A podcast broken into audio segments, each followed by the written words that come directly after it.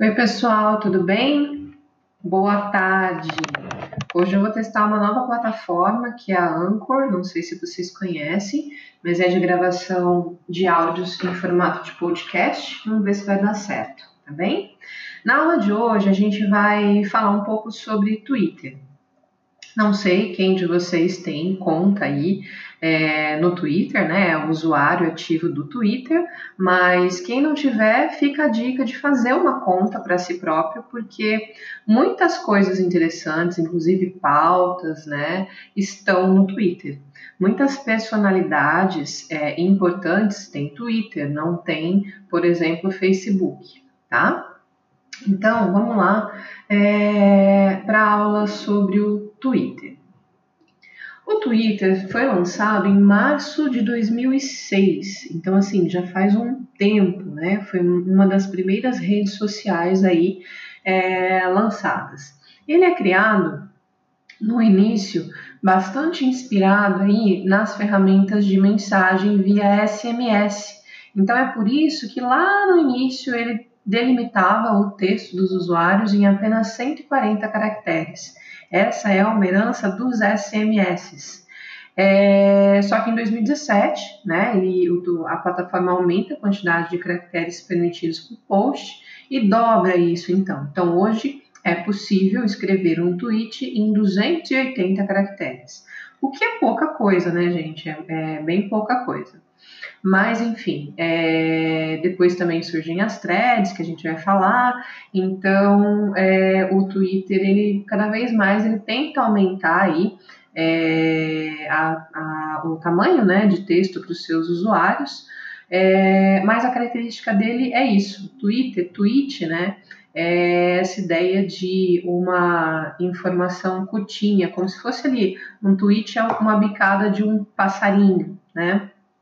Tanto é que o ícone do Twitter é realmente o passarinho.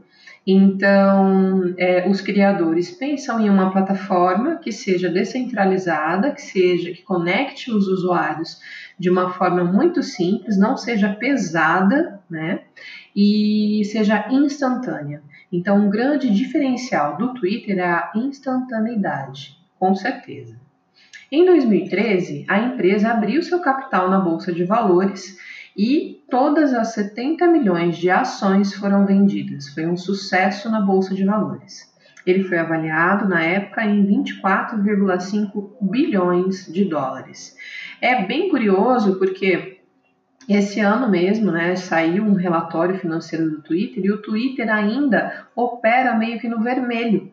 Então, assim, não é um serviço tão lucrativo quanto o Facebook, por exemplo. Ele ainda opera no vermelho, é, mas mesmo assim, quando ele tem a abertura do seu capital na Bolsa de Valores, é um sucesso e as ações foram todas vendidas. Por isso, gente, daí o que a gente pode tirar? É uma rede social muito relevante, é uma rede social que inclui aí algumas personalidades políticas, por exemplo, né? E ela tem o seu uso bastante difundido nesse público é, relevante. Então, ela é muito diferente, por exemplo, do Facebook, que é uma ferramenta um pouco mais massiva. Então, vamos dizer assim, as pessoas que importam, as informações que são realmente é, novas, interessantes, importantes, elas estão no Twitter. E no Facebook a gente tem uma reverberação disso. No Facebook, a gente tem mais textão, a gente tem mais é, usuários comuns compartilhando conteúdos e tudo mais. E no Twitter, a gente tem quem usa o Twitter, usa porque quer saber em primeira mão as informações. Hoje, esses dados são de abril deste ano. É, por dia, o Twitter tem 166 milhões de usuários ativos monetizáveis eles têm uma métrica interessante, né? Esses usuários ativos monetizáveis são aqueles usuários que têm conta realmente no Twitter e para quem é, aparecem as publicidades no Twitter, né? Então, assim, é um usuário ativo monetizável, aquela pessoa que é, vê publicidade no Twitter. Então, tem esse número bem grande diário. Bom, isso aqui eu já falei, em 2017 ele aumenta então a quantidade de caracteres de 140 para 280 e em dezembro daquele mesmo ano, de 2017, é, o Twitter cria a funcionalidade das threads, né, as famosas threads, que é a possibilidade de encadear tweets para que os usuários tenham ainda mais expansão nas suas postagens.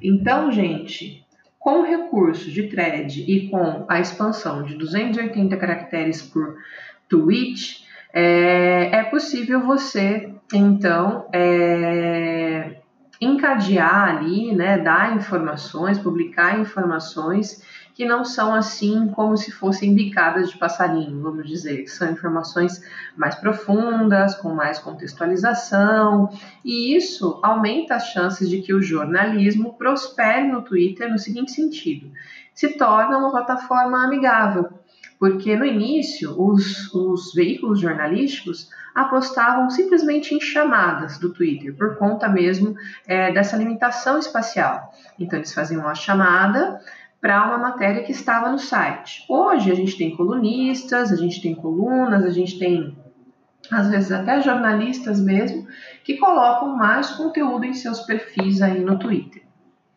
Então, as threads permitiram aos usuários organizarem suas ideias em uma sequência de postagens conectadas em ordem cronológica, o que facilita muito né, para os usuários lerem essa sequência e permite que uma discussão vá além dos 280 caracteres. Neste ano de 2020, a, o Twitter lançou o Fleet, uma espécie de story do Instagram, que dura 24 horas. Então, os stories do Instagram, né, que surgem lá do Snapchat, é o que mais bomba hoje em dia em termos de rede social. E o Twitter não podia ficar de fora. Então, por conta disso, eles lançam o que eles chamam de fleets, né, que seria é, em uma tradução aí é, deles um voo rápido, algo rápido também. É, são tweets, então você pode compartilhar texto, imagem, imagem em movimento. Só que esses tweets eles ficam disponíveis só 24 horas. Né? Então, assim como os stories do Instagram, é, você compartilha e isso vai para sua rede de contatos e fica 24 horas ali. Depois é apagado automaticamente. Por que, que eles lançam isso? Bom, com certeza por conta do sucesso dos stories, né, que começam no Snapchat, vão para o Instagram e depois vão para o Facebook. E também porque Twitter, gente, é uma rede social na qual as pessoas colocam suas opiniões e existe essa particularidade de você responder um tweet. E aí as pessoas que não querem muito essa coisa de ah, eu estou falando da minha opinião e não quero é, quero só dar a minha opinião aqui, não quero entrar numa discussão. Ela vai lá e coloca isso no fleet. Né? Então você compartilha suas ideias e opiniões momentâneas sem muita é, responsabilidade em ter que ficar é, com aquilo na sua timeline para sempre. E a gente não deve se esquecer que o Twitter ele é muito relevante, além de tudo isso que eu já falei, porque é simplesmente a rede social que foi responsável por propagar o uso de hashtags. Então, assim, as hashtags que hoje a gente usa no Facebook, que a gente usa no Instagram, elas não surgiram no Orkut, por exemplo, elas surgiram no Twitter. Então, assim, o uso é tão comum que a gente nem para para pensar de onde veio, né? Das hashtags, ele se dá primeiramente no Twitter.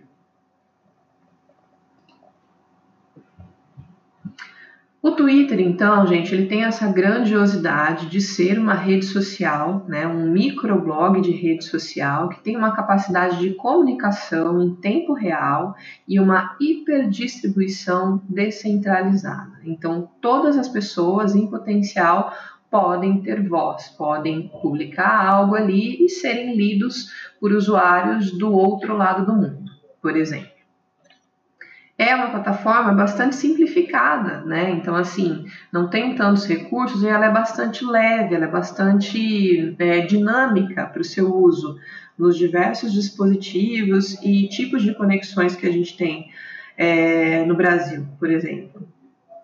Por isso, ela é bastante utilizada, né, para quem é, faz aí ações de manifestação política, como, por exemplo, flash mobs, que podem ser políticas ou não, né? É, e também é uma ferramenta muito importante para a comunicação em casos de desastres naturais ou mesmo de tragédias. Então, o Twitter ele já foi bastante utilizado em áreas que têm terremotos, né, para avisar. Então, pessoas comuns avisam em seus perfis no Twitter o que está acontecendo. É, no México, por exemplo, é, a população de algumas cidades utiliza o Twitter para avisar sobre atos de violência na cidade, né, sobre possíveis tiroteios, e cada tipo de comunidade vai utilizar então a plataforma de uma maneira. É claro que isso também é, hoje em dia é feito via WhatsApp, mas é algo que não é tão feito via Facebook ou Instagram, por exemplo. Então, cada rede social ela tem o seu perfil de uso, de consumo.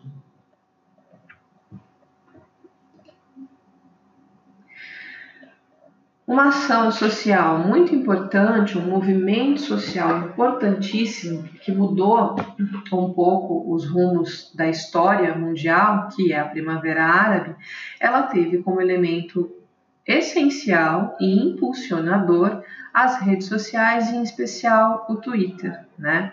É, quem diz isso é uma pesquisa do projeto sobre a tecnologia da informação e o Islã político da Universidade de Washington, que analisou mais de 3 milhões de tweets relacionados à Primavera Árabe. Essa pesquisa, pessoal, concluiu que, embora não tenham provocado a revolução em si, né, porque a revolução, a Primavera Árabe, ela nasce como uma onda de protestos de rua que ganham aí então o espaço das redes sociais e quando isso acontece, elas são amplificadas mundialmente. Então, as pessoas no mundo têm acesso àquilo que estava acontecendo nos países árabes. Então, essa pesquisa vai concluir que, embora não tenham provocado a revolução em si, Twitter, Facebook, YouTube e blogs, nessa ordem, deram aos protestos velocidade suficiente para culminar na queda de ditadores. Zine Ben Ali, na Tunísia, em janeiro, e Hosni Mubarak, no Egito, em fevereiro. A maioria dos regimes autoritários não tem ainda a compreensão mais sofisticada das mídias sociais, o que dá aos ativistas chance de compensar, até certo ponto, desvantagens numéricas e de poder. Isso vem de um artigo escrito em 2011, logo ali, é, muito próximo né, da, dos acontecimentos da Primavera Árabe. Ok, corta então para 2020, melhor, corta para 2016.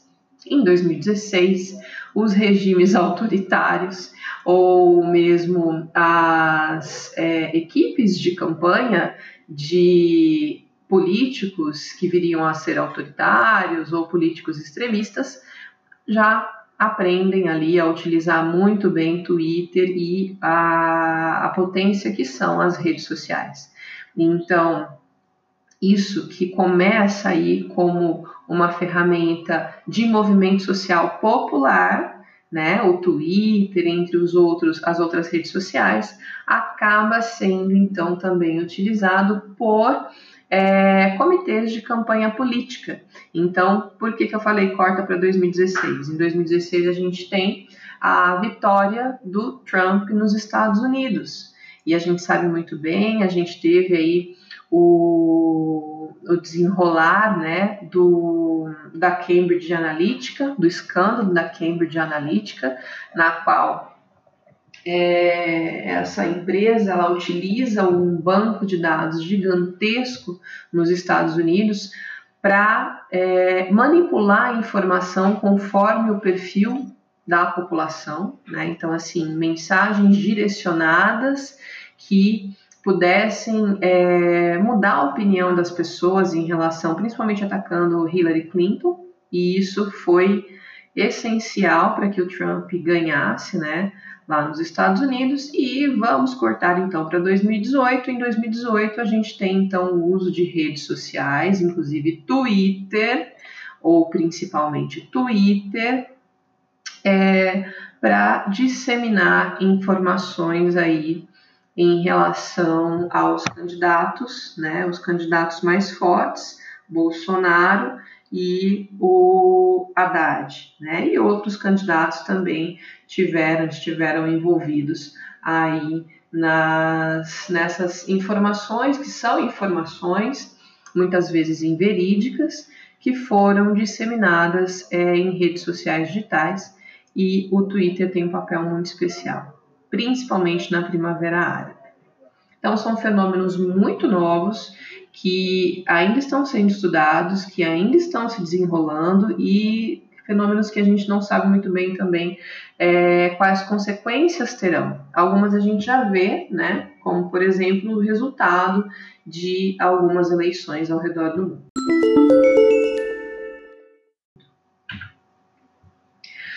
O Twitter, gente, por ser essa ferramenta que tem todas essas características, está é, tá muito relacionado a esse conceito que o Manuel Castells, né, o grande autor é, catalão, ele vai colocar no seu livro Redes de Indignação e Esperança.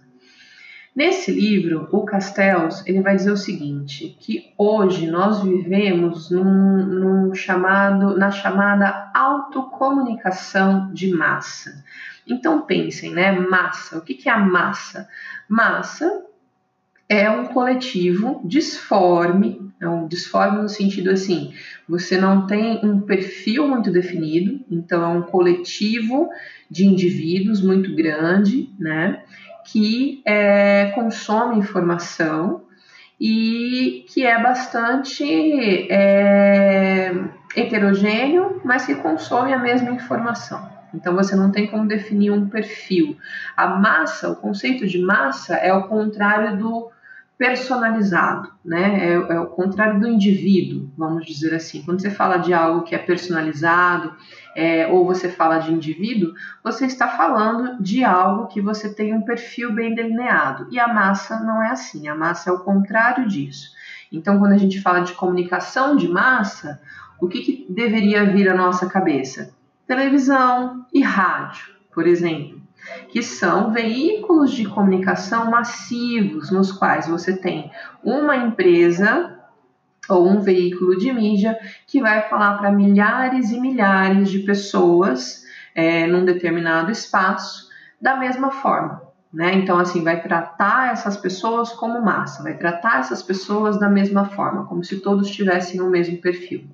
E quando eu falo de indivíduo, quando eu falo aí de é, personalização é exatamente o oposto disso. Então, se eu estou falando de uma mídia que é personalizável, eu tenho que pensar em quê? Em internet em aplicativos, nos quais, por exemplo, o usuário pode colocar informações sobre ele, ah, o sexo, é, a idade, né, ou melhor, o gênero, a idade, os gostos pessoais, e a partir daí receber informações que são, então, é, direcionadas àquele perfil, certo? E aí, esse conceito que o Castells coloca é um conceito que, se a gente for ver, une dois é, elementos que são opostos, né? A massa e a autocomunicação. Porque quando a gente está falando de auto, né? Esse prefixo auto com u, o auto é eu, né? O auto é eu próprio, né? É o self, ou seja, é o indivíduo. E aí coloca junto com massa, poxa, mas que estranho. Vamos entender melhor esse conceito. Ele vai dizer o seguinte: nos últimos anos, a mudança fundamental no domínio da comunicação foi a emergência, ou seja, o surgimento, tá? Do que chamei de autocomunicação. O uso da internet das redes sem fio como plataformas de comunicação digital. Ok, então ele está dizendo o quê? Que cada um de nós pode se comunicar. Autocomunicação. Eu sou um veículo de comunicação. Eu posso criar, por exemplo, um perfil e divulgar informação, certo? Então é isso que ele está dizendo, autocomunicação. E aí ele vai continuar, ele vai dizer o seguinte: é comunicação de massa porque processa mensagens de muitos para muitos, com o potencial de alcançar uma multiplicidade de receptores e de se conectar a um número infindável de redes que transmitem informações digitalizadas pela vizinhança ou pelo mundo. É autocomunicação porque a produção da mensagem é decidida de modo autônomo pelo remetente, a designação do receptor é autodirecionada e a recuperação de mensagens das redes é autoselecionada. Olha que interessante. Então ele junta é, dois elementos aparentemente opostos para dizer o seguinte, que hoje qualquer pessoa ela pode se autocomunicar e essa autocomunicação, além de ser personalizada, porque é, é, ela vai variar de pessoa para pessoa, ela é massiva, porque eu posso falar algo e isso pode reverberar de tal forma que vi, pode vir a atingir é, um público, um coletivo, uma massa, né? Então, um exemplo é, uma pessoa que coloca um tweet muito criativo, né, em relação a um acontecimento muito factual, né, um acontecimento que está ocorrendo no momento. Essa pessoa ela pode ser retweetada por um formador de opinião numa rede social. E esse formador de opinião tem muitos seguidores e a partir daí ela se autocomunica de maneira massiva porque essa mensagem que essa pessoa comum postou ela vai viralizar então, tenham em mente que esse conceito é bem importante. É um conceito é, relativamente novo, né, do Castells, que é o de autocomunicação de massa.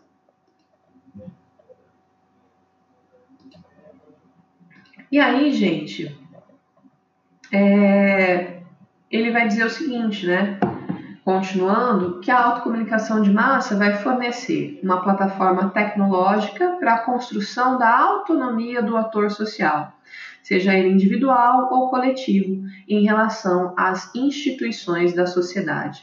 O Castells, nesse livro Redes de Indignação e Esperança, ele vai analisar bastante os acontecimentos da Primavera Árabe, o movimento Occupy Wall Street também, que é um movimento que ocorre nos Estados Unidos, e é um livro bastante é, positivo, bastante é, como que fala, gente, quando a gente. Otimista. Isso, essa palavra que tinha me fugido, perdão. Otimista. É um livro muito otimista em relação ao poder que cada indivíduo tem nesse momento de autocomunicação de massa. Então, assim, ele tem um viés bastante positivo. A gente sabe que depois dos acontecimentos iniciais da Primavera Árabe, até hoje, é, a gente não tem assim ainda governos muito sólidos. A gente viu uma ascensão, por exemplo, de é, grupos grupos terroristas mesmo, né? O próprio Estado Islâmico que vem aí de um braço da Al-Qaeda e que tem a ver com também a derrubada aí, é, dos ditadores em países do, do mundo árabe. Então, assim, tudo ainda é muito novo, tudo ainda é muito volátil e é, essa postura que o, o, autor tem é uma postura bastante otimista que eu não sei se ele teria hoje, por exemplo. Ele escreve esse livro em 2011 ou 2012, 2013, perdão, e eu não sei se ele teria essa mesma postura agora no ano de 2020. Enfim, não se trata aqui da gente ficar dizendo ah, como seria se não tivéssemos redes sociais e internet, porque isso já existe, mas é, são, se tratam sim de fenômenos comunicacionais que têm a comunicação aí no seu centro, que são muito é, muito ainda recentes, né? São muito recentes, então não que tem como a gente fazer uma avaliação de positivo ou negativo diante de tudo que está acontecendo. Bom, aí vou entrar numa parte um pouco mais é, prática, um pouco mais descritiva, né? A Folha de São Paulo lançou algumas dicas para jornalistas no Twitter. O Twitter ele deve ser uma ferramenta de uso jornalístico, então todos os veículos é, de renome, né, os veículos aí mais importantes, têm perfil no Twitter. E aí é importante que vocês saibam como otimizar o uso do Twitter no dia a dia de trabalho de vocês. A primeira dica da Folha de São Paulo é criar listas para agrupar conteúdos. Não sei se vocês é, conhecem esse recurso de criar listas, mas as listas são listas nas quais você vai elencando temas e aí você pode, né, todo dia, digamos assim, é, uma das, das é, funções do jornalista é fazer a ronda, certo? E aí hoje você tem que fazer a ronda não só nos, nos é, outros veículos ou mesmo também em telefones assim como bombeiros, polícia, etc. Tal. É preciso também fazer essa ronda de é, sites e personalidades que se comunicam, né, que fazem a autocomunicação de massa é, nas suas redes sociais. Então, criar listas para agrupar conteúdos é muito bom porque todo dia você pode abrir a lista que você criou, né, de repente em dois, três momentos, e ver se dali surgiu alguma pauta nova, é, algum insight, enfim. Eu vou deixar é, o passo a passo no slide, né? Mas enfim, é muito simples de criar listas. E uma coisa interessante é que você pode seguir listas que já são pré-existentes. Então, existem listas públicas que podem ser muito importantes para os jornalistas. Por exemplo, no, no, slide vocês vão ver que tem uma lista que chama Senadores é, 55ª Legislatura, disponível no perfil do Senado Federal. Então, se você segue essa lista, você já vê ali, né? É, já chega para você quando você clica na lista é, os tweets dos senadores dessa legislatura em específico. Então, profissionalmente, gente, listas é bastante importante. Criar lista para agrupar conteúdo e fazer essa espécie de ronda é, no Twitter aí de personalidades. Então, o passo a passo está descrito nos slides e aí eu vou para o segundo item aí, a segunda dica da Folha de São Paulo. Utilizar a busca avançada nas pautas. Isso é bem importante, gente. É, é bem interessante porque é algo que você pode fazer como jornalista e como, de repente, um estudante, um acadêmico também. É, para projetos de iniciação científica ou mesmo para projetos de mestrado. É, então você pode fazer buscas bem delimitadas de acordo com critérios como tópicos, né? Então você usa hashtags, localização geográfica do tweet, data, né? É, e a partir disso você pode ver o que foi falado sobre aquele assunto. Isso também é bastante utilizado no jornalismo, é, seja para assuntos que estão é, bombando, né, vamos dizer assim, no Twitter neste momento, ou para assuntos que já foram pauta lá atrás. Passo a passo também está no slide a terceira dica é comunicar em tempo real. Gente, eu sei que é difícil, eu sei que o jornalista já não tinha muita paz, né? Já não tinha muito final de semana, feriado, etc. E agora, nesse momento hiperconectado, isso é, se agrava um pouco mais. Mas a gente tem que se acostumar, né? Como a profissão de médico, por exemplo. Né? Se acontece alguma coisa, ou bombeiro, você tem que estar lá. Então, a comunicação em tempo real é muito importante. O fato está acontecendo, faça uma live. O fato acabou de acontecer, coloque no seu Twitter. Né? Então, coloque no seu perfil, coloque no perfil do seu veículo. Então, é, uma das características do Twitter é ser uma rede social de publicações em tempo real. Então, por conta disso, você não pode esperar é, para dar uma informação, porque todo mundo vai colocar aquela informação em tempo real. Então, a gente precisa também é, acompanhar esse ritmo. E Outra dica, dica número 4, entrar em contato direto com suas fontes oficiais. Isso também é muito importante, né? No Twitter, vocês já perceberam isso, é possível encontrar facilmente pessoas ou empresas, né? Enfim, e é possível então você mandar é, mensagens, né, públicas e você manda mensagens e dependendo do teor da sua mensagem, você pode obter respostas, né? Respostas diretas. Só que sempre procurem aí por aquele selo azulzinho de verificação para não correr o risco de falar com um perfil fake, por exemplo.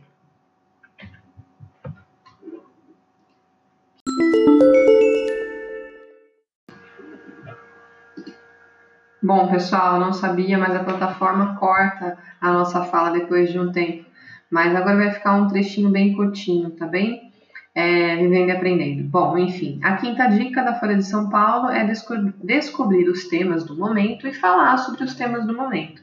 Então, tudo que vocês aprenderam sobre Google Trends vale para o Twitter também, né? Mas você também tem a ferramenta de pesquisar as próprias trends do Twitter né? Sejam as, os trending topics, né? As informações aí mais relevantes daquele momento que aparecem na lista de trending topics, ou é, buscando via hashtag e então percebendo ah, o nível de sentimento, o nível aí é, que as pessoas estão utilizando para falar de determinado assunto. Sexta dica: apostar no poder da imagem, seja estática ou em movimento. Então, a Folha de São Paulo diz o seguinte: evitem publicar só o link. Postem sempre uma imagem ou vídeo, porque esse tipo de conteúdo atrai usuários. Né? Isso a gente sabe que é uma regra para todas as redes sociais. Dica número 7: publique bastidores. Então, uma coisa muito importante é a gente tem né, as notícias que vão ao ar, mas muitas vezes é, uma informação de bastidor na apuração daquela notícia, ela tem tanta, tanto valor notícia, vamos dizer, quanto a notícia em si. Então, a apuração jornalística em si, muitas vezes ela pode ser curiosa, ela pode trazer dados que são relevantes, né? E as pessoas gostam de ver os bastidores da notícia. Tanto é que a gente tem o Profissão Repórter, que faz muito sucesso, o programa do Caco Barcelos. Então, quando vocês puderem, deixem para o Twitter ou para outras redes sociais a publicação dos bastidores. Postar esse tipo de coisa aproxima o seu público de você e gera curtidas, gera likes. Usem frases de destaque, dica número 8. Posts com fotos de entrevistados e frases destacadas são bem aceitas no Twitter e convertem acessos para o site. Não hesitem em twittar ao vivo, dica número 9, né? Em fazer lives. Esse tipo de ação tem tudo a ver com a proposta do Twitter e faz com que seus seguidores acompanhem o desdobramento de um acontecimento em tempo real, seja em lives ou mesmo em descrições aí, né? Em vários posts, em threads, em relação a uma cobertura jornalística, por exemplo. Então, assim, não existe hesite em ao vivo, mas tenha o cuidado de twittar a informação que você tem ali certeza de que é correta, né? Então, também não quer dizer que você deva sair tweetando tudo, pensando aí na questão da instantaneidade, sem checar certo? Checagem, ouvir ambos os lados, tudo isso é muito importante, seja em redes sociais ou em veículos tradicionais. E décima e última dica, usar hashtags, né? Então, como eu falei lá é, na primeira parte do áudio, hashtag é algo que surge, então, né? Que é difundido com a rede social Twitter. Então, é preciso colocar hashtag sim, né? Nos seus tweets e interagir. É, bastante com seus usuários. Se alguém interage com você e você é, tem um perfil jornalístico pessoal ou mesmo está escrevendo para um veículo, você precisa responder. É importante responder porque isso engaja a sua audiência, né? E conta pontos aí no algoritmo do Twitter. Se você é um perfil aí que tem é, esse engajamento com seus usuários.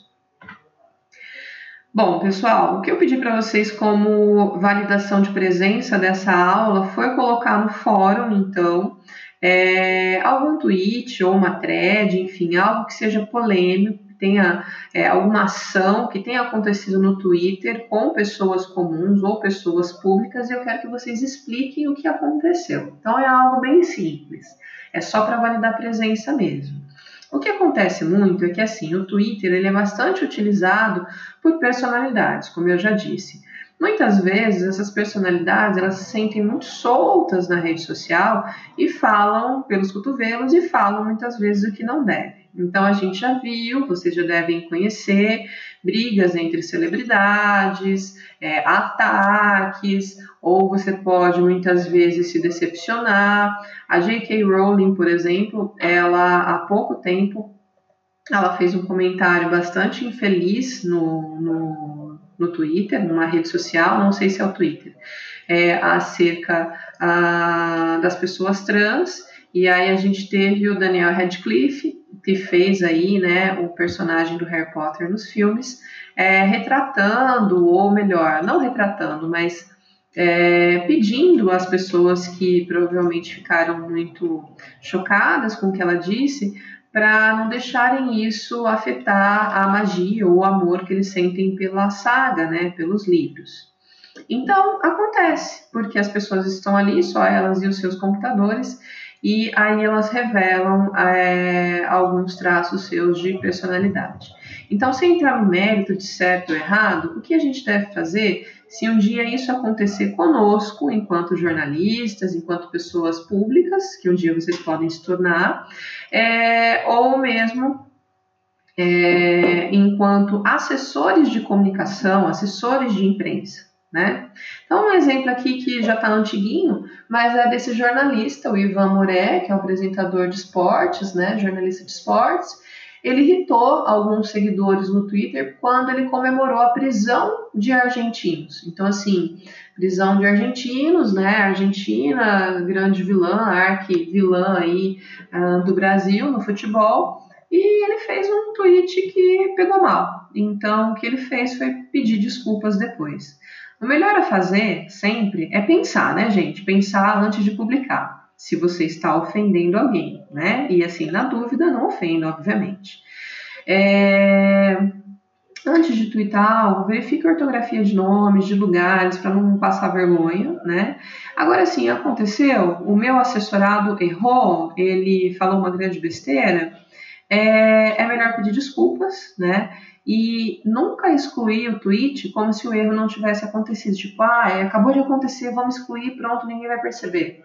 Gente, a gente não falou agora há pouco de listas, então tem pessoas, né, que nos seguem, tem pessoas que têm listas aí no Twitter, que ficam atentas à informação. Então não tem jeito. É, quando você vai tentar apagar, segundos depois, alguém já deu print daquilo. E daí fica mais feio ainda.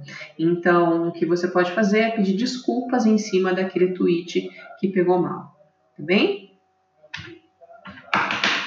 E um assunto também que a gente não poderia deixar de falar, né, mas já finalizando, é a, algo que muito está muito presente, muito constante nas discussões públicas, que é o uso de bots ou robôs, né? No Twitter e em outras redes sociais também, mas bastante no Twitter. Para quê? Para gerar volume de informação, para gerar volume ali nos trending topics. Então, existe uma ferramenta de automatização que é o uso de robôs. Esses robôs eles vão é, criar publicações, eles vão até interagir, eles vão é, fazer, então, muitas vezes, uma hashtag subir aí nos trending topics e isso é algo que em coletivo, né, é, tem aí consequências que são bastante danosas. Né? É, então, no caso, por exemplo, das eleições agora de 2018, eleições presidenciais, é, foi constatado que os bots, né, os robôs utilizados no Twitter, logo depois das eleições, eles foram desativados. O que, que esses bots faziam? Quando havia, por exemplo, um debate, um debate televisionado dos, dos candidatos à presidência, esses bots trabalhavam em cima do ataque a alguns candidatos e também é, comemorando ou, enfim, é, tentando mostrar o lado positivo de outros candidatos. Então, assim, é uma tecnologia que a gente ainda não tem, né? Uma legislação específica para regulamentar isso, então ela corre solta. Então é por isso que a gente tem é, tanto volume é, usado para distorcer, tanto volume de informação. Tem um projeto de lei é, tramitando no momento no Senado que tenta é, regulamentar esse uso de bots. Então, assim, tanto regulamentar quanto mostrar para o usuário que aquilo, aquela informação, não foi uma pessoa que colocou, foi um robô. Né? Vamos ver o que, que acontece, mas isso com certeza é muito danoso aí é, para a nossa democracia, porque distorce é, dados, distorce aí é, informações é, quando mexe com esse volume muito grande de informações, ok? É isso, gente. Essa foi a aula de hoje. Aqui no último slide vocês veem as referências. E eu desejo para vocês um ótimo final de semana. Não esqueçam de validar a presença lá no fórum. E um beijo para todo mundo.